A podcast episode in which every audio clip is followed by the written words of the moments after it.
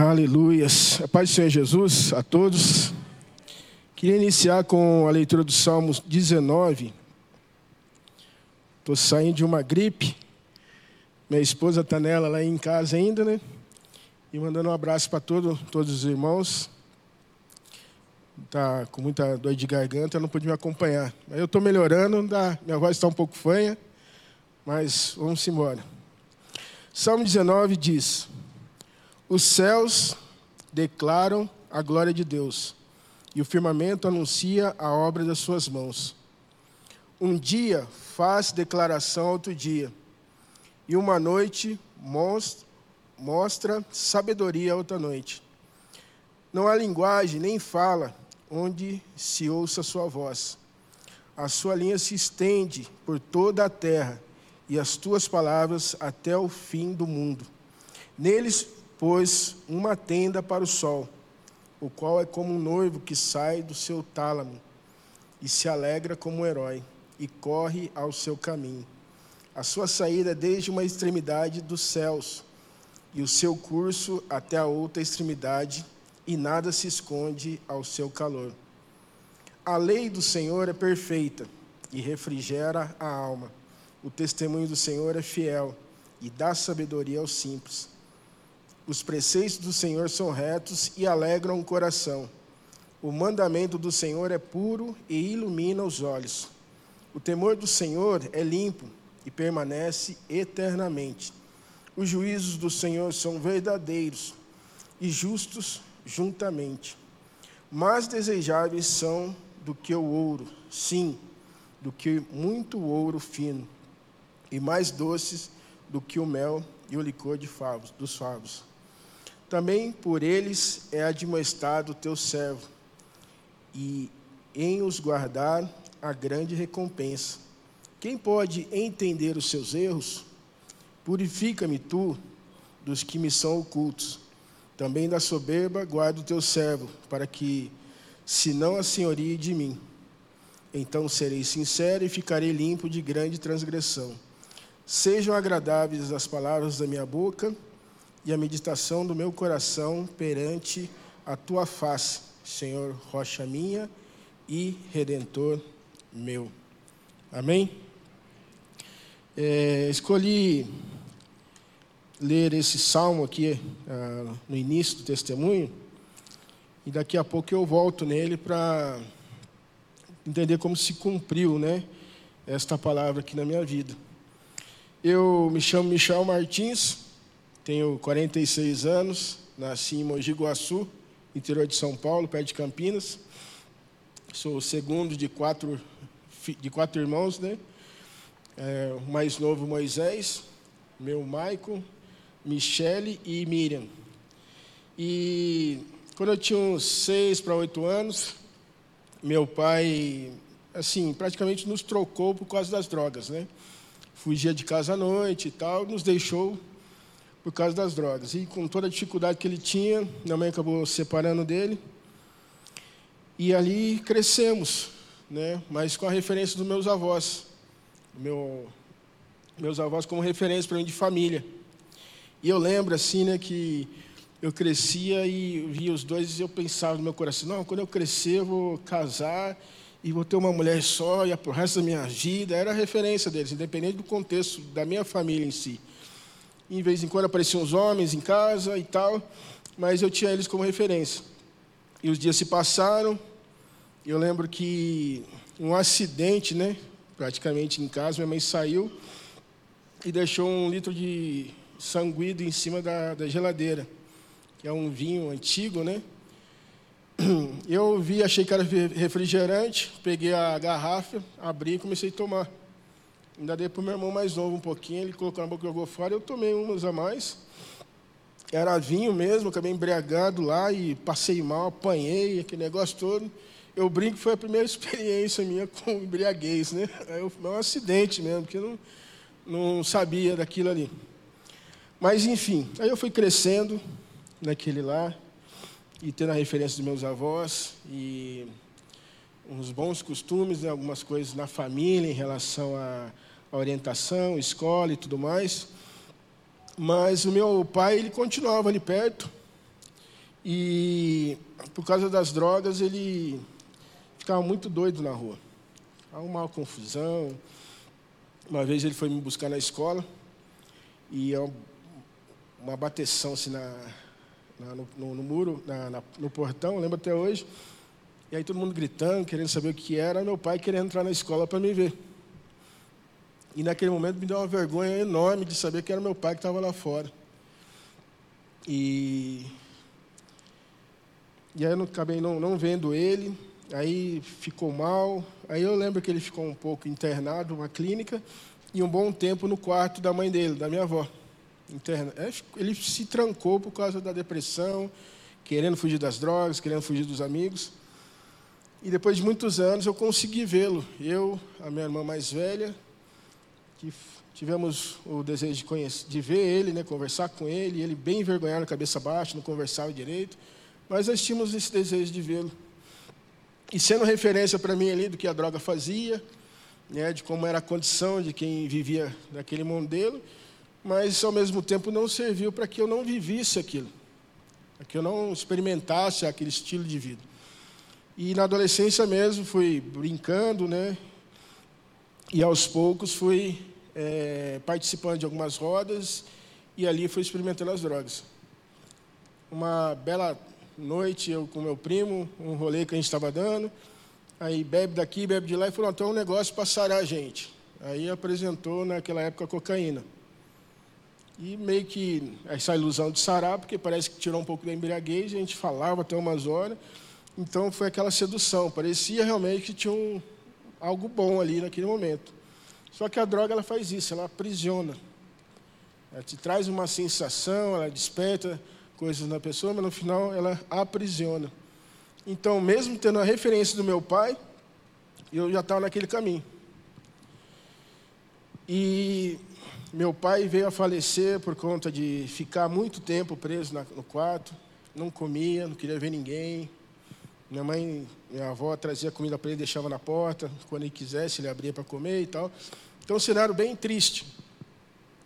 E nesse momento, né, não lembro o ano exatamente, veio meu, meu pai veio a falecer. Eu estava num final de semana com um amigo numa cachoeira, né, passei o final de semana todo me endoidando, e quando eu voltei na cidade, eu estava entrando no centro, meu tio perguntou para mim se eu não estava sabendo o que tinha acontecido. Meu pai já estava no velório no centro da cidade. E eu voltando da, da, daquela consequência das drogas, assim, meio sem pensar direito, aquele choro, de, aquela mistura de choro, tristeza, e não sabia o que fazia. Vi toda a família da parte do meu pai lá no velório. Demorou um pouco, mas eu acabei lá, fiquei lá parado e mexeu muito comigo. Só que eu acabei perdendo meus pai, meu pai pela, para as drogas. E foi passando alguns dias, né, foi dando uma, uma melhorada e continuei no caminho. E aí eu estava lutando, queria mais aquilo, mas usando e, morando ali em Mogi Guaçu, comecei a fazer uns artesanatos. Aí eu vi um, um pessoal que passava pela praça vendendo os artesanatos saindo, depois vinha outros. Aí eu comecei a perguntar para eles o que, que estavam fazendo. E aí eles começaram a pintar para mim esse cenário da, da vida, né? fora da cidade, de morar naquele contexto ali e tal, de poder viajar para um lugar, para o outro e tal. E aquilo foi construindo em mim esse desejo de sair um pouco da cidade. Eu fazia viagens curtas e voltava. Aí, um, nesses momentos de estar ali na praça, foi construindo isso no meu coração. Mas eu ficava em Mogi Guaçu, ficava com a minha mãe, um pouquinho antes, eu tive é, um filho. E ali foi bem perturbador para mim, porque eu né, não estava conseguindo lidar. Foi meio que uma noite apenas, mas foi bem intenso. E continua até hoje para mim, no sentido que ele tem 21 anos. Né? Se vocês puderem orar né, por ele, meu filho Lucas, que até hoje eu luto para que eu possa conversar com ele pessoalmente eu possa ter esse, essa presença dele, de poder conversar com ele. Então, existe um histórico muito grande de luta, de batalhas, e o Senhor tem dado paz, tranquilidade, e é bem desafiador para mim. Mas sempre quando eu compartilho, que eu posso compartilhar com os irmãos, eu peço oração para que o Senhor faça essa, essa união. E nesse momento bem turbulento na minha vida, eu já estava meio sem chão, sem saber o que fazer. Aí parecia que era meio divertido as coisas, mas iam tomando uma proporção séria. Comecei a vender droga.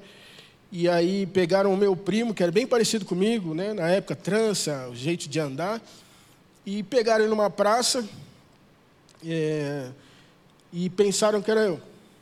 Aí ele falou, ô negão, pegaram na praça lá e tal, que era meu apelido na época, Mogi Guaçu, pegaram na praça lá e tal, achando que era você. Aí naquele outro dia eu já fiquei esperto, voltei lá na, no traficante perto de casa para devolver as drogas. E aí entreguei tudo. E falei, não, não quero isso mais para minha vida e tal, e tal, e tal. E eu parei, lembro até hoje, no corredor de casa. E fiquei proje tentando projetar o futuro na minha vida, assim. O que, que, seria de mim, como é que ia ser minha vida e tal. Me deu um desespero, sabe? Uma agonia tão grande, não, não ter nada para frente, assim, pensando. E aí os dias se passam, aí eu já estava os artesanatos, trabalhando e tudo mais. E aí um belo dia eu decido sair de casa mesmo e, viajar sem rumo. Só que, de costume, eu ia para a praça, vendia os trabalhos, ficava lá e voltava, às vezes dois, três dias na casa de um amigo, voltava. E aí arrumei tudo certinho, a mochila e tal. Aí cheguei, dei um beijo na minha mãe, estava saindo fora, ela falou assim, ó, onde você está indo? Eu falei, não, estou indo trabalhar na praça.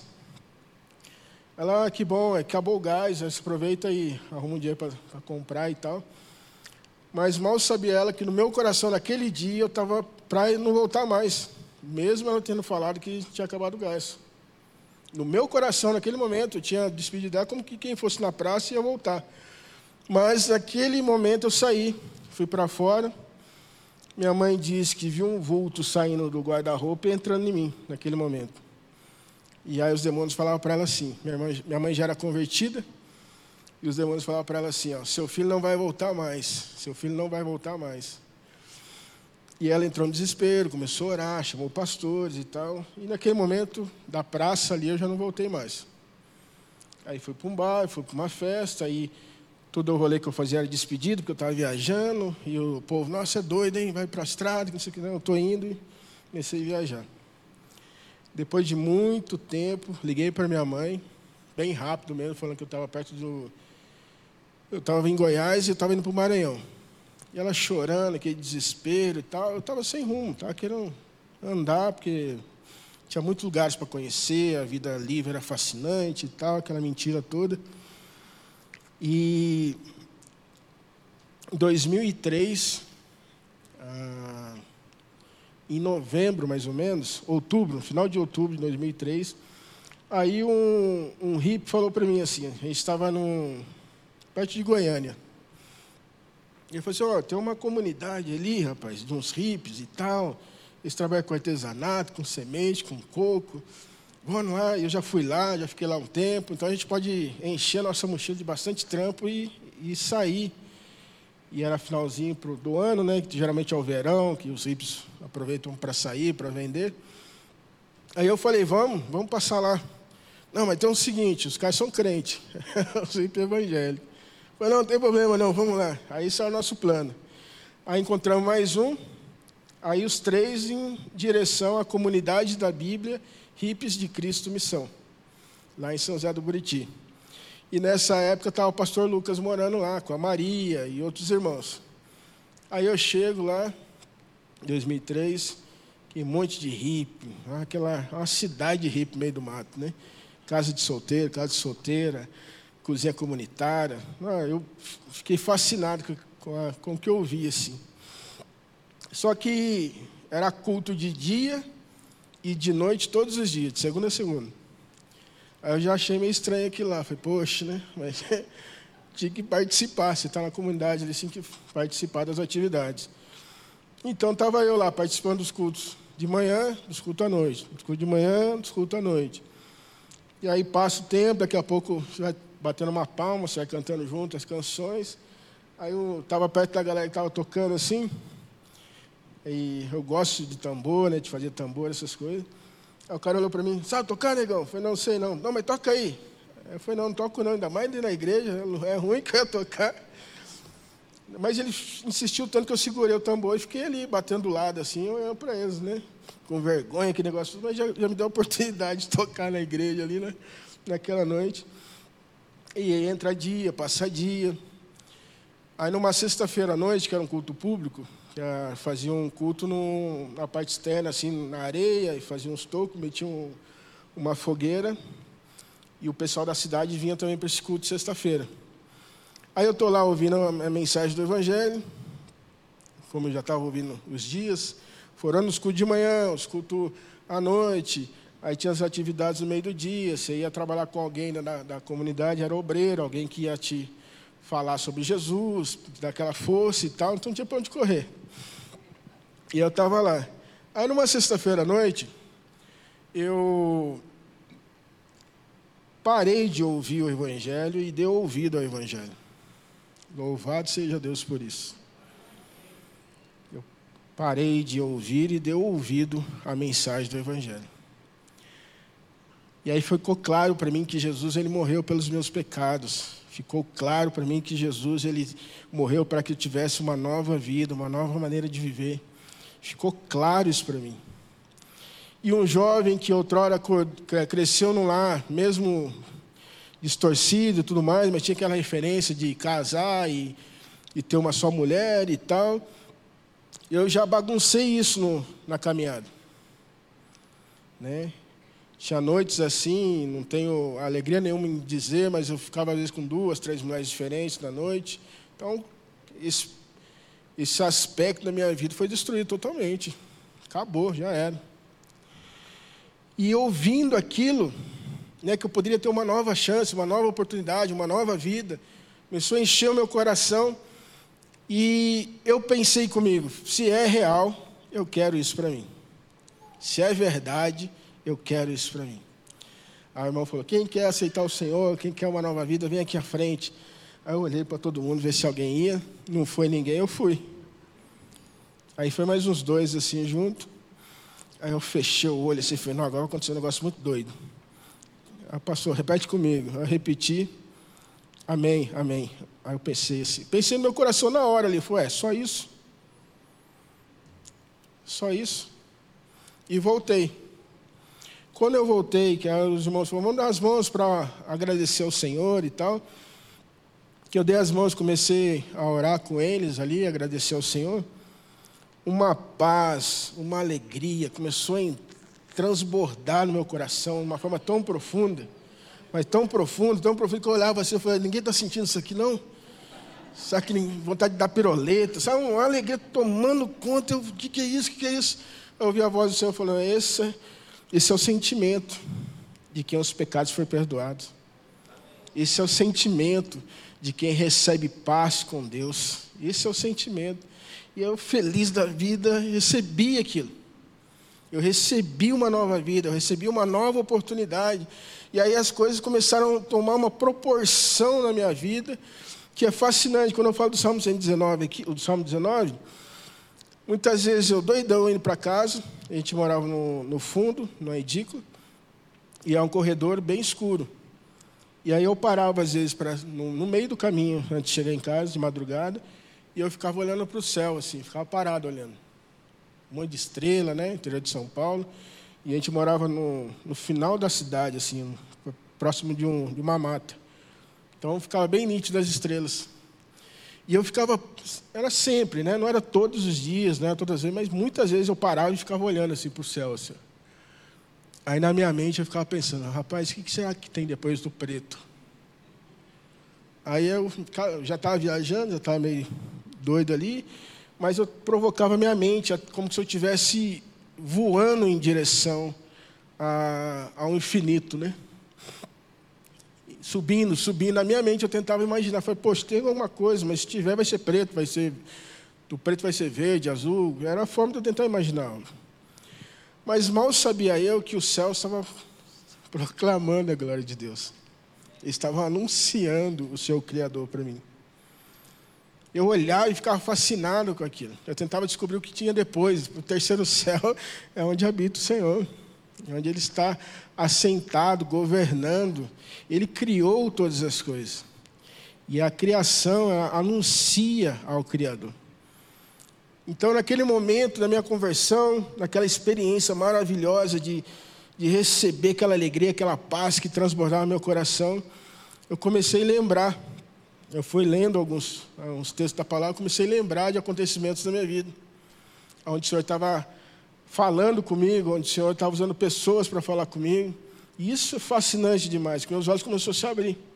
Só que ao mesmo tempo, eu ia para um lado, eu levava a Bíblia. Era a comunidade da Bíblia, então eles faziam questão de todo hippie ter uma Bíblia na mão. O hippie chegou, toma a Bíblia. Não tem? Aí dava a Bíblia. Para todo mundo ler, todo mundo ter essa liberdade e oportunidade de ter acesso às Escrituras. Então eu fazia logo um, um como é que se fala? Um bornazinho do tamanho da Bíblia, num lugar para colocar água, e ia ficar com a Bíblia o dia todo.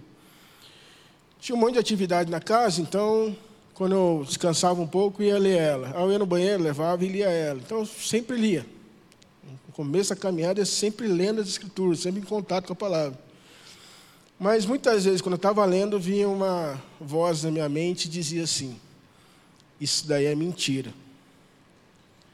Aí eu fechava a Bíblia assustado e eu começava a rejeitar meu pensamento. Eu falei, não, ela é verdade. A palavra é a verdade. Não estou entendendo, mas é a verdade. Depois de um bom tempo, eu abri e começava a ler de novo. Aquela luta para entender. Mas, em vez em quando, vinha essa voz de novo. Não, isso aí que você está lendo é mentira. Aí eu fechava de novo a Bíblia. Fazia questão de ficar lutando. Eu falei, não, a palavra é a verdade. Eu que não estou entendendo. Não sei como que, que, que isso que acontece as coisas, né? E a palavra em 2 Coríntios, capítulo 4, versículo 4, diz que o, o príncipe desse século, né? Ele cega o entendimento dos incrédulos. Né? Ele tem uma operação do erro, uma operação das trevas sobre a mente das pessoas para que elas, ao terem acesso às escrituras, elas não acreditam na palavra. Elas não realmente coloquem o, o seu coração no que o Senhor está falando. Então, naquela conversão, naquela alegria, naquela satisfação, aí eu lembro que eu estava indo para um. Na época era um orelhão, orelhão dar com ficha ainda. acho que hoje, hoje a gente acho que não encontra mais isso né, na, na cidade. Né? Lá no meio do mato, São José do Buriti, tinha um orelhão perto da cozinha e às vezes um ou outro conseguia comunicar com a galera. Lembra, Brasil, do orelhão lá do lado lá? E eu fui para ligar para minha mãe. Só que quando eu estava indo para o orelhão, para o telefone, né? Público ali, é, minha mãe já era convertida, estava orando, clamando por mim, aquela, aquela ação das trevas, né? Entrou em mim ali quando estava saindo de casa, provocando elas que eu não ia voltar, aquele negócio todo. E ela orando, intercedendo, redobrou a intercessão. Meu irmão também era convertido. Nessa época, no mesmo dia, um pouquinho mais cedo, eu tinha descoberto um, um revólver dentro da, da, do armário do meu irmão. E aquele desespero todo, minha mãe falando com ele para ele devolver, para ele entrar nessa vida e tal. E eu saí de casa. Tribulação total para minha mãe. Mas nesse período, meu irmão se converte, minha, irmã, minha mãe firme em oração. E eu fico, fico sabendo né, que o meu irmão é, assembleando e tal, paletó e gravata, mudou todo o visual dele. E eu indo ligar para minha mãe, feliz da vida, assim, com todo aquele contexto alternativo, uma comunidade de hippie, cristão, todo mundo colorido, que negócio todo e tal, mas eu olhei para Jesus, indo por orelhão assim, e falei, Senhor, agora entendi porque meu irmão, ele veste paletó e gravata. Senhor, agora entendi porque que ele mudou. Senhor, agora eu vou fazer isso. Se precisar, eu tiro tudo. Corto dread, barba, tiro alagador, visto um paletó e gravata e te sirvo. Vou para São Paulo te servir lá. E fui orando assim, cheguei no orelhão. Antes de ligar para minha mãe, o Espírito Santo falou claramente comigo: Pode ficar aqui que eu vou te usar aqui. Aí liguei para ela, todo feliz. Ela faltou entrar no. no telefone, me abraçar do outro lado. Poxa, filho, por que você foi tão longe para descobrir a verdade e tal? E tal na ponta da língua. Foi, Deus, é, foi a vontade de Deus, mãe, a vontade de Deus. E ela tudo feliz. Não, você se converteu, eu me converti, eu sou agora um, um, hippie, um hippie de Cristo. Aí eu falei, peraí, você se converteu? Eu falei, é, eu me converti. Mas como assim hippie de Cristo? É, mas eu estou numa comunidade hippie, hippie de Cristo, agora eu sou um hippie de Cristo, não sei o quê. Ah, tá bom, filho, que bom que você aceitou Jesus. Aí fui falando, testemunhando da, da transformação. E eu precisava tirar uns documentos, porque eu estava vivendo aquele hippie autêntico, né, de rasgar documento, ou perder documento e ficar andando sem nada. Eu perdi meu documento numa uma das minhas viagens, andava só com o BO, né, com o boletim de ocorrência. Aí, quando eu me converti, né, entendia que o Senhor queria me usar e tal, então comecei a correr atrás dos documentos. Aí eu fui para Mogi Guaçu, para tirar alguns documentos lá. Vim aqui em Belo Horizonte tirar alguns. E é interessante que eu estava indo para Mogi Guaçu, e eu não tinha nem alegador quando eu saí de casa, tinha mais piercing, mais algumas coisas assim. Aí, visualmente, eu cheguei mais carregado em casa. Mas naquela época minha mãe já orava a Deus para que Deus me transformasse. E eu lembro até hoje, eu estava chegando na rua ali de casa, a uns 100 metros mais ou menos, o Senhor falou com a minha mãe dentro de casa. Ela falou assim, ó, você orava para que eu pudesse mudar o seu filho, né? Aí o Senhor falou para minha mãe, e eu mudei, mas eu mudei do jeito que eu quis. Alguns minutos antes de chegar em casa, porque na hora que eu cheguei, com o visual todo mais carregado que eu estava, ela olhava para mim me admirava, mas aquele sorriso e o Espírito testificando que nós éramos filhos de Deus, sabe? Comentando e falando de Jesus, aquela alegria, me abraçando. Nesse dia estava o cunhado do o sogro do meu irmão da Assembleia, daqueles quadrado mesmo, ele dizia isso. Estava lá visitando, e aí chega eu sentado na frente dele, com a minha mãe, meu irmão, e eu falando de Jesus, falando de Jesus, falando de Jesus, e com alargador, com dread, que negócio tudo. Ele foi interessante, naquele momento ele não olhou o visual. Ele olhava para meus olhos com, com lágrimas, com alegria, satisfação, e eu falando de Jesus, falando de Jesus, falando de Jesus. E ele falava assim: Poxa, dona Carmen, como que Jesus transforma a vida de um homem? Glória a Jesus. Então, em relação ao visual, ao estereotipo, né, toda essa. É, que faz parte hoje, vamos dizer assim, da, da, minha caminhada, é muito interessante que o Senhor preservou isso. Eu, num contexto alternativo, onde todo mundo tinha esse visual, eu falei, Senhor, se precisar, é radical mesmo com o Senhor, não quero saber disso. Quero saber do Senhor. O Senhor é a pérola preciosa que eu descobri. Então, eu vendo tudo. Tudo, tudo, não importa, mas eu encontrei, era ele. Eu fui buscar semente de açaí. Eu encontrei a pérola preciosa, que é Jesus. Nesse tempo, o rapaz que tinha ido comigo, o plano era encher a mochila de trabalho e sair fora. Aí eu me converti, acabou o plano. Graças a Deus. Acabou o plano. Mas ele, e aí, Ursão? Bora, cara, você já tem bastante trabalho, eu também tenho, vamos embora. Vamos, tá chegando o verão aí. Eu falei, não, cara, não vou para lugar nenhum mais, acabou. Que assim, quando eu entendia que Deus pediu para mim ficar ali, que Ele me usar ali, mas mesmo naquele contexto todo alternativo, que a galera ainda tinha uma liberdade de ir e vir, eu falei assim, oh, já não vou para lugar nenhum mais, eu não viajo mais. Acabou a razão de viajar por conta de, de lugares, acabou. A razão era ele. Eu só ia para algum lugar se ele assim direcionasse minha vida. E ali eu fiquei. Ele insistiu, insistiu, os irmãos falavam, cara, é, fica firme, que eles estão querendo levar você embora. Eu falei, não, eles vão ter que ficar, porque eu vou ficar. E aí demorou um tempo, ele resolveu, ele arrumou umas confusões e saiu fora. E eu fiquei lá. No mesmo ano, né, não consegui batizar. Em 2004, batizei, feliz da vida, né?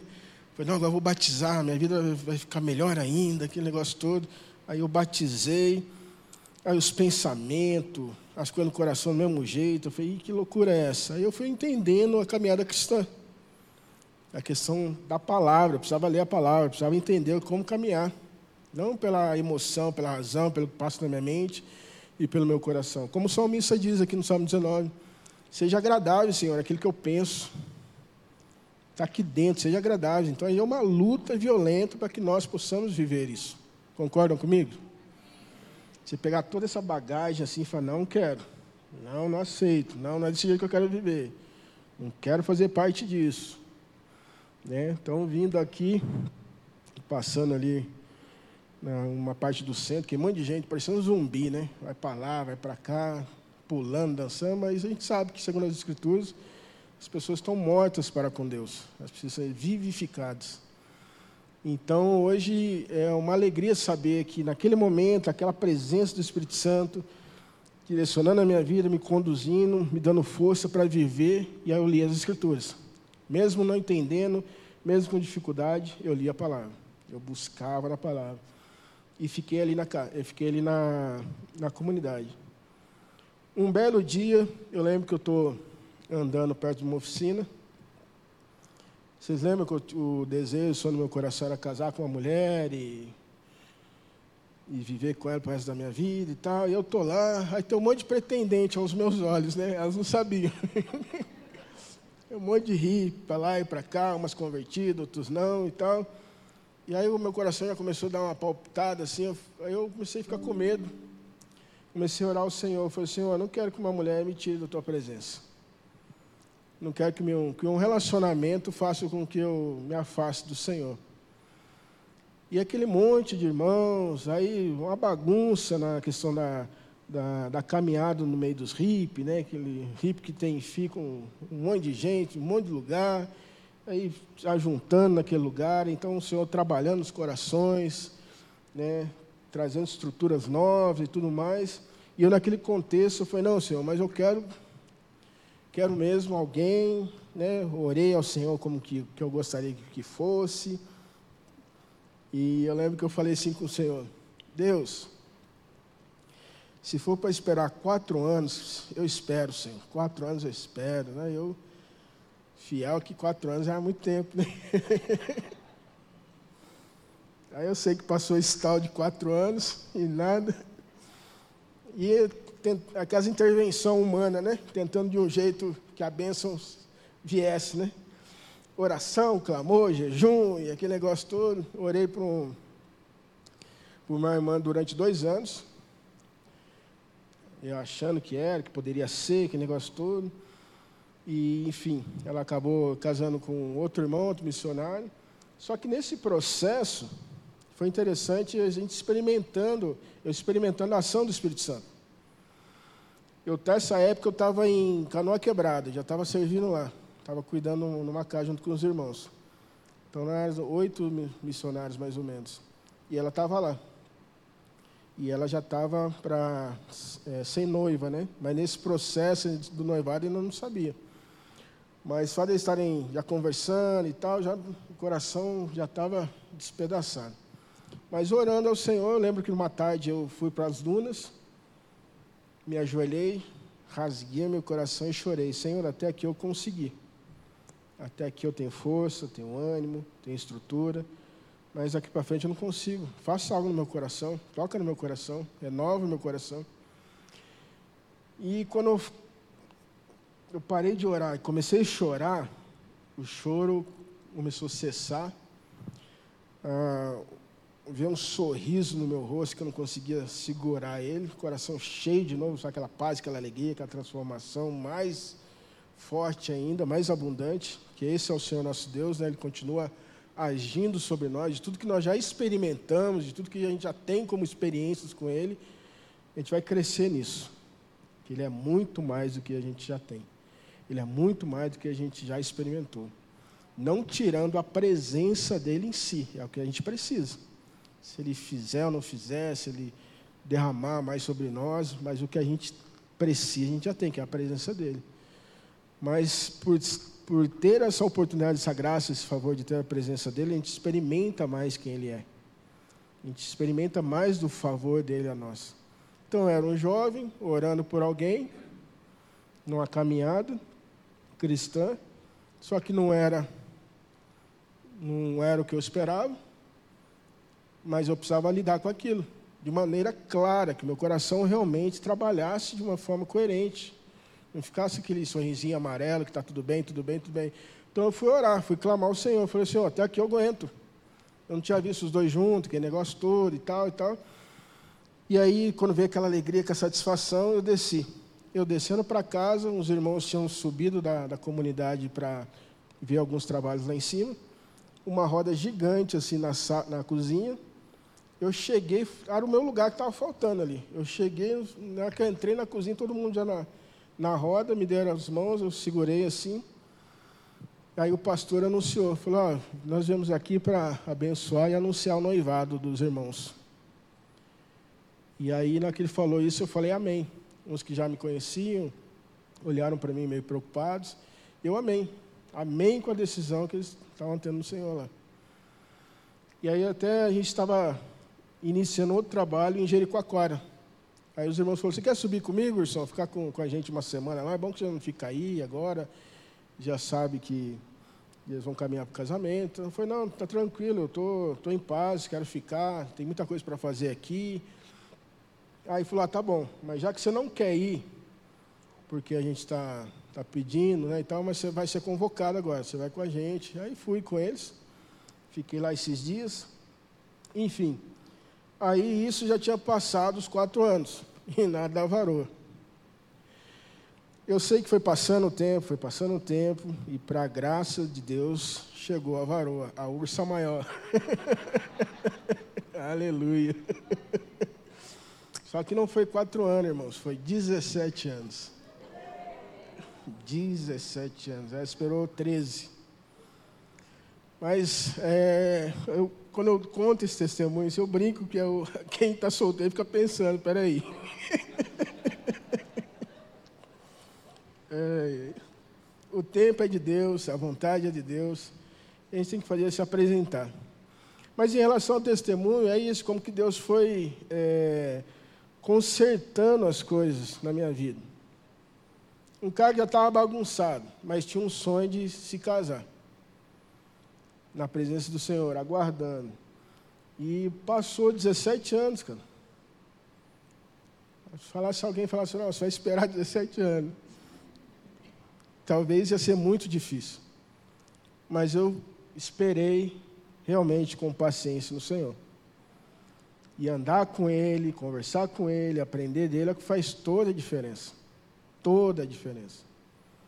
Então, essa vida no Senhor é, é fantástica. Ela realmente nos dá um, o testemunho que impacta, que mexe com os corações.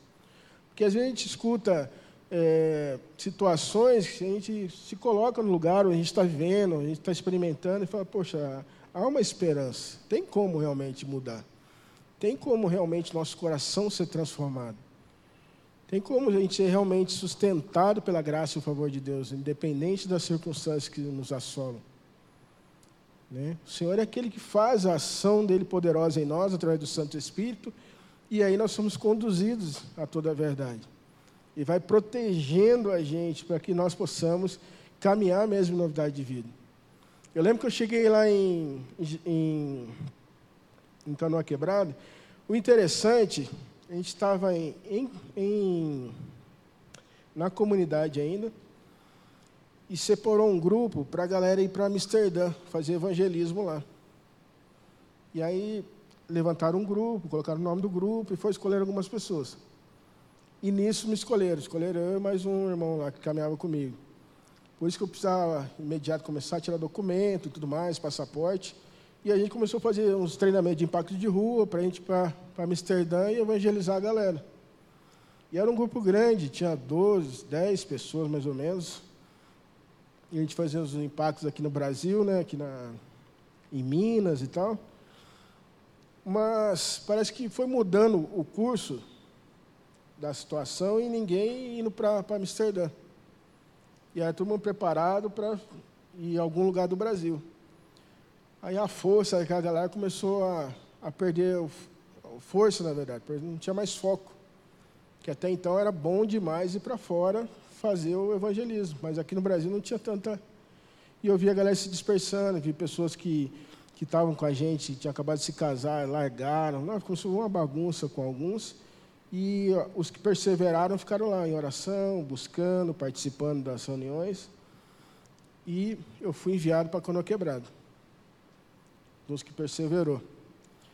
E outra galera saiu fora e tudo mais. Voltando para a comunidade da Bíblia, depois de alguns anos, eu lá com os solteiros, tomando conta dos solteiros, morando lá no, na casinha. Veio um missionário aqui de Belo Horizonte, foi passar uns dias com a gente. Conversa vai, conversa vem. Ô, Ursão, me ensina a fazer umas pulseirinhas aqui. Aí ensinei umas pulseirinhas básicas, algumas coisas. Ele já sabia fazer algumas. algumas. Ele falando assim para mim, cara, isso aqui vai abrir portas para mim lá em Amsterdã. Falei, como assim? Eu estou indo para lá com uma galera para evangelizar. E através do artesanato a gente consegue entrar em alguns lugares e tal. Eu fiquei maravilhado com o Senhor. Não fui né, com a equipe naquela, naquela vez, mas aquele momento, quando eu vi um jovem indo com, com os artesanatos, né, podendo pisar na, naquele lugar e pregando o evangelho, que já me encheu meu coração. A gente é participante do que Deus está fazendo. Né? Orar, interceder, contribuir, ir, faz parte, a gente tem que estar, tá, tá junto nessa, nessa caminhada. E quando eu estava lá em, em Canoa Quebrada, no Ceará, e foi interessante demais que eu andava naquela cidade e eu sempre falava para a galera sobre a questão da gente dar a segunda face a gente se humilhar, deixar que o Senhor cresça em nós. E eu sei, eu sei comentando, sei falando meio dos malucos, aí um, um irmão chegou em mim e falou assim, ô Urso, rapaz, para de falar com esse povo aí que para dar a segunda face, que não sei o que, a segunda face, que alguém vai acabar batendo em você para ver se você dá a segunda face. Ele ficou preocupado comigo, tanto que eu falava, chegar e falar e falar e falar. Aí eu falei, não, mas eu estou falando algo e eu estou sentindo realmente né, deixar a nossa vida de lado e fazer a vontade do Senhor, se necessário for, lógico, não ficar caçando briga ou algo assim, né? Mas tem situações que talvez seja de adversidade. Aí, resumindo, alguns anos depois, eu estava com na casa, chegou um senhor, já na caminhada há muito tempo, e aí chegou um hippie mais antigo, bem embriagado, cheio de ódio e provocando ele, xingando ele, querendo bater nele, aquele negócio todo. Eu fui na sala, consegui apartar aquele negócio todo e consegui tirar o rapaz para fora. E aí fui, fui conter o irmão lá. Falei, não, irmão, pá, não pensa assim não, não, não adianta brigar, não adianta xingar, não sei o quê. Ele, porque quando eu entrei no quarto, tinha um, a galera chamava de Chico Doce, que é um pedaço de pau é um apelido que eles dão para um pedaço de pau para bater nos outros, né? Aí tinha o Chico Doce atrás da, da porta, de doce não tinha nada, né? Mas estava lá o, o, a madeira, eu falei assim, cara, você pegou isso daí, cara? Não, não é para brigar, que não sei o que e tal. Aí ele pontou dentro da minha cara e falou, ah, queria ver se fosse com você isso daí. O que você ia fazer e tal. Eu falei, não, eu ia fazer das, da mesma forma que estou vendo com você, ia trocar ideia, conversar e tal. Resumindo uns três dias depois, eu em casa, lá na base, os irmãos tinham saído, eu estava sozinho, comecei a orar, orar, orar e adorar o Senhor e cantar ao Senhor, a presença do Senhor veio naquele ambiente e me enchendo, eu profetizando, nossa, foi uma, uma visitação maravilhosa do Senhor. Aí, meia hora depois, aí vem a Adonai, a filha de um dos hips, que é desse, que é rapaz aí. Oh, Ursão, vamos lá em casa, meu pai está querendo matar todo mundo. E eu, o pessoal tinha saído, estava sozinho, aí eu já corri lá para casa, cheguei lá, a mulher dele estava segurando o outro menino, com o olho assustado. E na hora que eu entrei na casa, assim, que ela olhou para mim, aí catou a filhinha, eu conversando com ele, aí saíram, saíram correndo. Aí ficou eu e ele lá dentro da casa. Eu não sabia se eu orava, se eu conversava, orava em língua, orava em espírito. E eu olhava para ele, aquele cenário esquisito, cara grandão, doido. E falando que ia morrer, que o demônio ia matar ele. Eu orando, conversando, falou que ia se matar, se enforcar. Aí eu sei que ele sentou na minha frente na sala, pegou um. Não lembro o nome, aquele, aquela parada roxa de matar berne de, de cavalo tipo um spray roxo assim que passa no cavalo, tá? É um veneno, né? Como? iodo. É uma parada roxa, um veneno lá. Aí ele pegou e colocou, começou a jogar na, na pinga, numa garrafinha de pinga. Foi jogando, jogando, jogando, jogando. Olhando para mim e falou, vou morrer aqui, eu quero morrer em cima do meu Fusca, não sei o quê. O demônio hoje vai me levar. E aí parou de, de encher, saiu na cozinha, fui lá conversar com ele, pegou a faca, meteu no peito dele, pegou no osso aqui. E ele falou que ia se matar, que, que perturbação, eu dentro da casa sozinho, orando, conversando. Aí ele foi, terminou de encher o negócio, foi tomando tudo assim tomando, tomando, tomando e gritando aquele negócio todo. Eu lembro que eu saí um pouco para fora e eu fui correndo na frente. Conversei com a senhora de um barzinho que tinha na avenida e expliquei para ela. Você sabe que a gente acompanha a galera aqui, né? A gente faz trabalho de evangelismo e tem um esse rico que está dentro da casa dele, tomou um, umas paradas lá, uns venenos. Chama o SAMU aí, para não estar tá lá dentro da casa e né, sozinho, que negócio tudo, já não sabia o que fazer. Conversei com ela e voltei para casa. Aí quando eu voltei, ele saiu que nem uma cobra da, da, do quarto, assim, ó. Ele foi, foi e parou no meio. Assim. Parou e, e, parou de respirar na hora. Eu desesperado, na mas vi que uma ação do Senhor, comecei a orar para que eu comecei a expulsar ali, o espírito de morte sobre a vida dele e que saísse tudo que estava no estômago. E orando, e orando, chorando, e orando. Daqui a pouco ele dá uma golfada assim, vira de lado e começa a vomitar tudo e vomita, e vomita, e vomita. E nisso, que ele termina de vomitar, a mulher vem correndo para saber o que estava acontecendo, né? Aí ele levanta, eu fui pegar uma água para dar para ele assim. Ele falou: Não, vocês querem me matar? E bateu na porta. Ela assustou, saiu correndo. Quando eu fui olhar para ela, ele deu outra pesada, pegou na minha cara, certinho assim. Aí aquela que você não sabe onde você está enxergando e tal, na hora que eu vi, tomei mais outra no rosto. E aí eu fui saindo para fora. Né? Aí quando eu saí para fora, assim, na rua, um monte de gente já olhando e tal, ele veio correndo, falando que ia abrir meu peito com a faca, que não sei o que e tal, e foi chegando perto de mim, conversando, sei que nessa conversa e tentar amenizar ele, ele me deu mais uns dois socos no rosto. Encheu tudo, assim, a boca, tudo. E aí eu, nessa, naquele, naquele momento ali, batendo em mim, as pessoas segurando, conversando, querendo bater nele, eu não, não bate nele, não, que não sei o quê. Espera aí, Jesus, eu sei que eu estava pregando, apanhando e ao mesmo tempo. E falando de Jesus para os outros, falando para a galera se arrepender, e apanhando, e o cara me segurando. Aí chegou a polícia e levou ele. Aí me levaram também. Falei, não, senhor, não, ele é o, o hippie aí, é o, né, chamado de pastor na época, mas não era, né? O pastor do, dos hippies, não sei o que e tal. Aí o cara já olhou para mim, camiseta tudo rasgada, que nem um Hulk. Achou que eu estava batendo nele. Não, senhor, desculpa, senhor. Aí me levou para a delegacia. Aí lá dentro já preguei para o delegado, preguei para uns caras que estavam chegando com, com preensão de crack. Aí os caras queriam que eu saísse, assim, não queriam me ouvir lá dentro, né? E aí falei para ele, falei, não, quando você voltar, eu vou estar lá te esperando.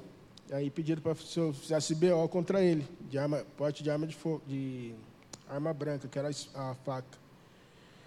Eu falei, não, eu tem esse trabalho, né? A gente evangeliza eles, isso aí foi. Não, tá bom, tá bom, quer fazer, então.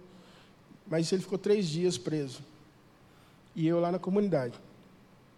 Quando eu cheguei em casa, aí eu tentei sorrir, né? Estava tudo meio torto assim, dei uma sorrisinha para os irmãos. Aí eu vi esse rapaz, tinha conversado com ele.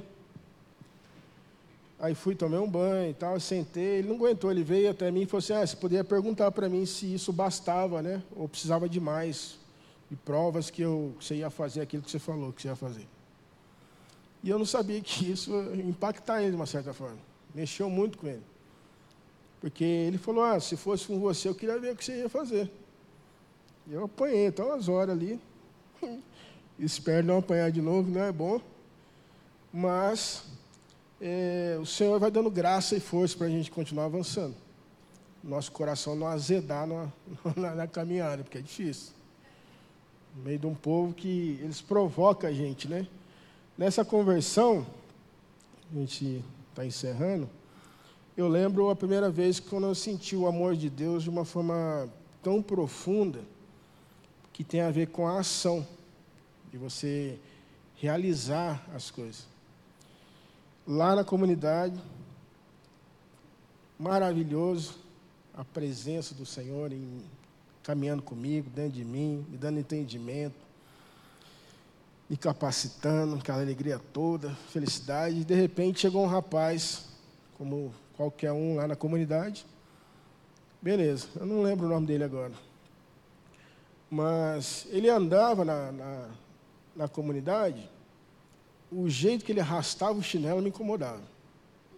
Parecia que ele arrastava o chinelo, parecia que tinha uma, lixa nas minhas costas. Assim. Ele sorria, me incomodava. Ele ficava quieto, me incomodava. Se eu soubesse que ele estava do outro lado do mundo, me incomodava. Eu falei, o que, que é isso? O cara não fez nada para mim. e fiquei mirando ele. Falei, rapaz, não fui com a cara dele. Mas tudo bem, aí fiquei com aquele negócio. Aí o que, que eu fazia? Eu ia, ele estava aqui, eu ia para lá. Vamos ver nossa história. Aí um belo dia eu estou chegando em casa, no quarto, que todo mundo tinha só seu prato para pegar a comida no, na cozinha comunitária. Já era meia tardezinha, né, já estava meio atrasado. Quando eu vou pegar o, o meu prato, aí foi uma, eu sempre falo, é uma cena do inferno que eu vi ali. Foi o rapaz com o meu prato sentado na minha cama, comendo com a boca aberta ainda. Falei, misericórdia. Eu entrei, eu olhei, já saí, ele me sorriu, cumprimentou, saí para fora e já comecei a pedir misericórdia e perdão a Deus, porque segundo, já passou um monte de besteira na minha mente. Né? Onde se pode, onde se viu o cara desse jeito, fazer isso, não, daí para cima. E lutando, falei, Senhor, tem misericórdia de mim, Senhor, não quero pensar assim, não, Senhor. Não... E pedindo misericórdia, pedindo misericórdia, porque ele ia um tempo orando. Aí eu lembro que demorou um pouco, Aí eu dei uma respirada, aí eu entrei. Aí quando eu entrei, tinha saído. Deixou o prato com um pouco de comida em cima da minha cama. Aí eu peguei aquele prato, saí lá fora, cheguei numa pia ali que tinha, coloquei a mão na pia assim, lembro até hoje. E não falei nada, só fiquei olhando para o prato. Já não passava nada na minha mente naquele momento. Aí eu abri a torneira e comecei a lavar o prato. Quando eu comecei a lavar o prato, eu agradeci a Deus. Falei, Senhor, muito obrigado por Senhor me ensinar a amar. Conforme eu fui lavando aquele prato, o Senhor foi lavando meu coração em relação a Ele. Uma alegria em relação à pessoa. Né? Foi, foi, transformou a minha visão. Transformou, cara. Aí no outro dia eu sempre costumo dizer, eu pegava mal abraçar ele, né? Mas se precisasse, eu chegava daquele abração, acabou aquele.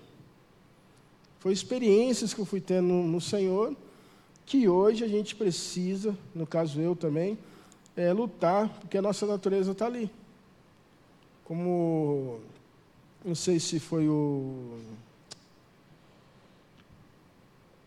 o Billy Graham que disse, né? Acho que atribuiu ele essa frase. Ele achou que o velho homem tinha morrido no batismo.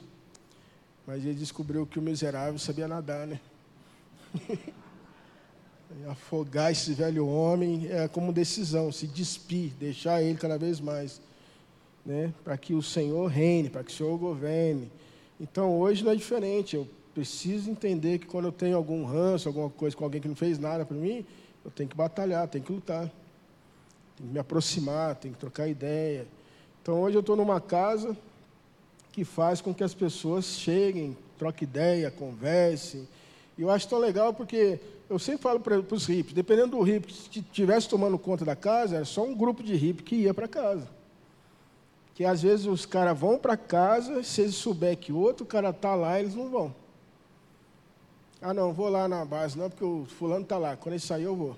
Eles têm inimizades, têm negócio um contra o outro. E hoje a gente proporciona, de uma certa forma, um ambiente para que as pessoas possam experimentar da graça, do favor do Senhor dessa presença do Espírito Santo, confrontando você, dando força, animando cada um. Então a gente, às vezes eu converso com pessoas que têm com dificuldade, né, na área sentimental. Eu em oração, conversa, a gente crê que o Senhor é poderoso para fazer. Por quê? Porque Ele fez em nós, irmãos. Quando a gente anuncia Jesus como Senhor e Salvador, Jesus sendo Deus, a gente sabe o que a gente está falando. A gente sabe do que Ele é capaz de fazer. Então, esse testemunho realmente que, que transforma as vidas, são vidas transformadas. Você vai falar para alguém, poxa, você precisa mudar de vida. E isso só tem sentido se a sua vida foi mudada. Concordam comigo? Você precisa buscar o Senhor, você precisa amar Ele acima de todas as coisas. Se a gente está vivendo isso, isso tem um, um impacto violento. Porque às vezes a pessoa, na hora, ela não vai aceitar, mas ela vai ficar observando. Tinha um casal que estava com a gente lá, na hora do almoço a gente orava, agradecia o Senhor, ela esperava. E quando orava, agradecia o Senhor, ela ia, pegava o rango e ia entrar para o quarto. Porque ela não queria nada com nada em relação a Deus. Queria estar na base com a gente, estava com o marido, com o filho, mas essa parte religiosa aos olhos dela não queria.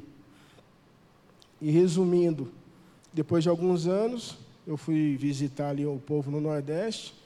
Hoje, os dois, o, o ela e o marido dela, com os dois filhos, hoje são líderes de missões na Assembleia de Deus no Nordeste. Louvado seja Deus. E ela era daquelas mulheres cheia de pulseira, brinco, aquele negócio todo, e aquilo ali era a vida dela. Estava no coração dela aquilo. E hoje ela não usa nada, nada, nada, nada. nada. Para a glória do Senhor, para louvor do Senhor. É o Senhor que chama é o Senhor que separa e é o Senhor que faz essa obra maravilhosa.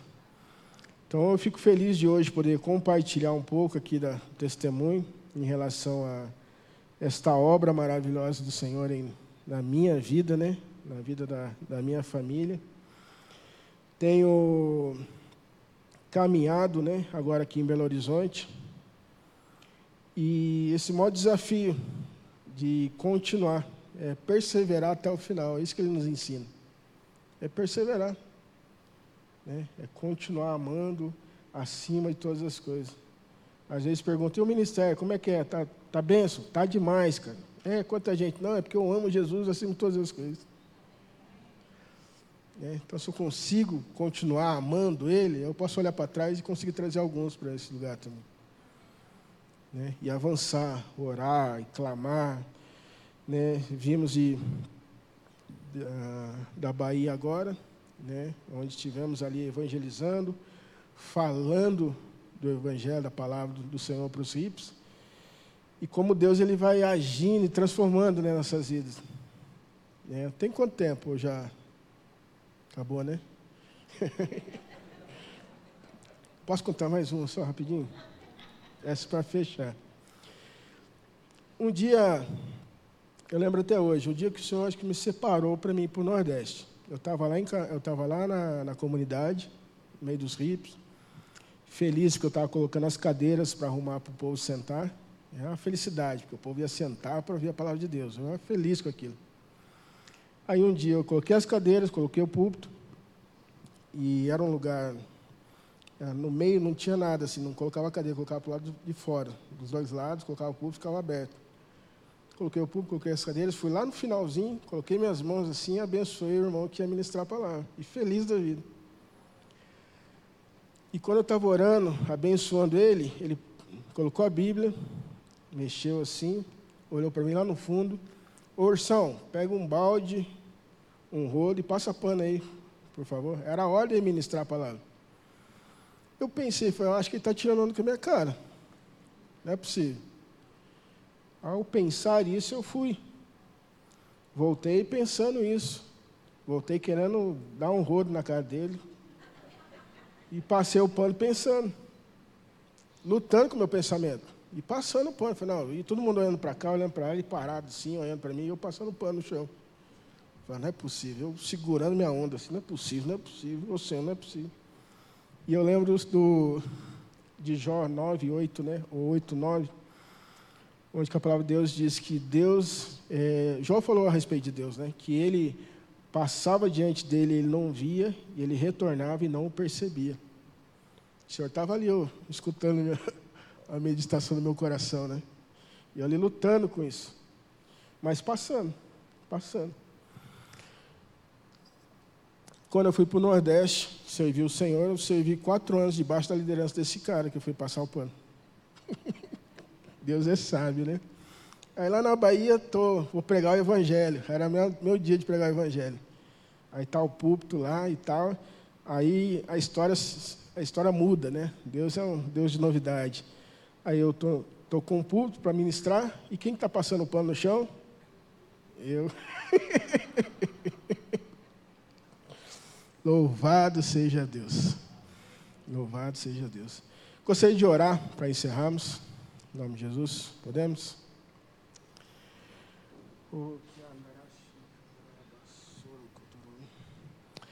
Pai, é maravilhoso poder testemunhar, Deus, da tua obra em minha vida. Maravilhoso, Pai, como igreja, estamos aqui, Senhor, testemunhando também, Senhor, sobre o céu dessa cidade, Senhor, perseveramos em adoração ao Senhor, Pai, em meditar na Tua palavra, Senhor, e senharmos juntos, Pai, nós testemunhamos neste lugar, no alto dessa cidade, Senhor, onde muitos hoje, Senhor Deus, estão se perdendo mesmo, Pai, estão deixando, Senhor, as suas vidas, Senhor Deus, estão querendo ganhar elas, Senhor, mas na verdade estão perdendo, Senhor. Mas eu oro, Pai, no nome do Senhor Jesus, para que cada um de nós aqui, Senhor, sejamos renovados para perseverarmos, Pai, na caminhada, Senhor, obedecer ao Senhor e amar ao Senhor acima de todas as coisas. Amém. Tenha misericórdia de nós e nos ajude, Senhor, a anunciar, Senhor, essa tão grande salvação. O Senhor nos fez, Pai, ministros da reconciliação, Senhor. Nós louvamos e bendizemos o Teu santo nome, Senhor. Em nome de Jesus. Amém.